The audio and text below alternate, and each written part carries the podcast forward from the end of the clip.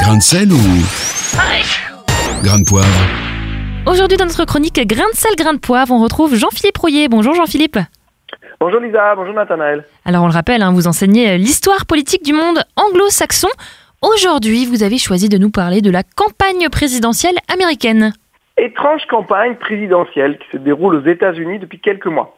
Il y a d'abord eu la primaire démocrate, 17 candidats déclarés, dont le célèbre milliardaire Michael Bloomberg, 17 fois plus riche que Trump lui-même.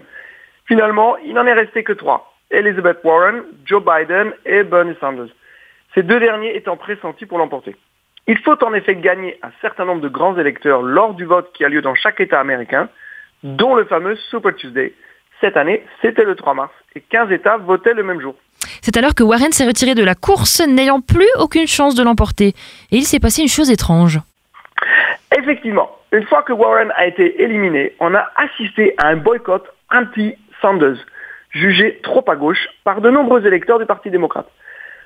Un par un, les 15 candidats éliminés ont appelé à voter pour Joe Biden, ancien vice-président de Barack Obama, et jugé plus rassurant. Sanders était clairement devenu l'homme à abattre, avec ses idées révolutionnaires, en particulier la gratuité des études dans toutes les universités publiques.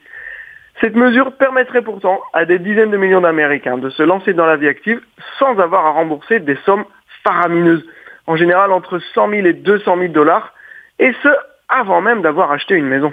Et au milieu de cette campagne, on a eu également la procédure d'impeachment contre Trump. Rappelez-vous, c'était en janvier dernier. Les journaux ne parlaient que de ça. Tous les spécialistes savaient en revanche que cette procédure n'avait aucune chance d'aboutir, puisqu'il aurait fallu que le Sénat américain, où les républicains sont majoritaires, se retourne contre son président élu. Il s'agissait en effet d'une tentative de déstabilisation menée contre Trump.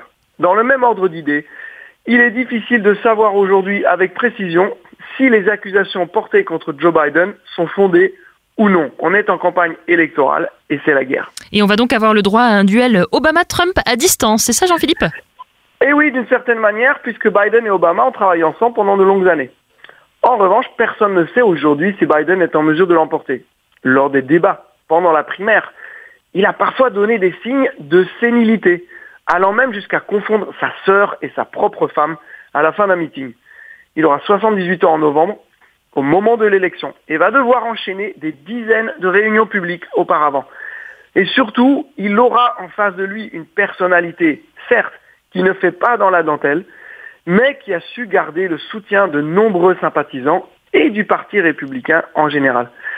La partie s'annonce difficile pour Biden en dépit de ce que disent les grands médias. Mais rappelez-vous, en 2016, la veille de l'élection, Hillary Clinton était donnée gagnante avec 86% de chances de l'emporter. Merci beaucoup Jean-Philippe Prouillet. Retrouvez ce rendez-vous en replay sur farfm.com.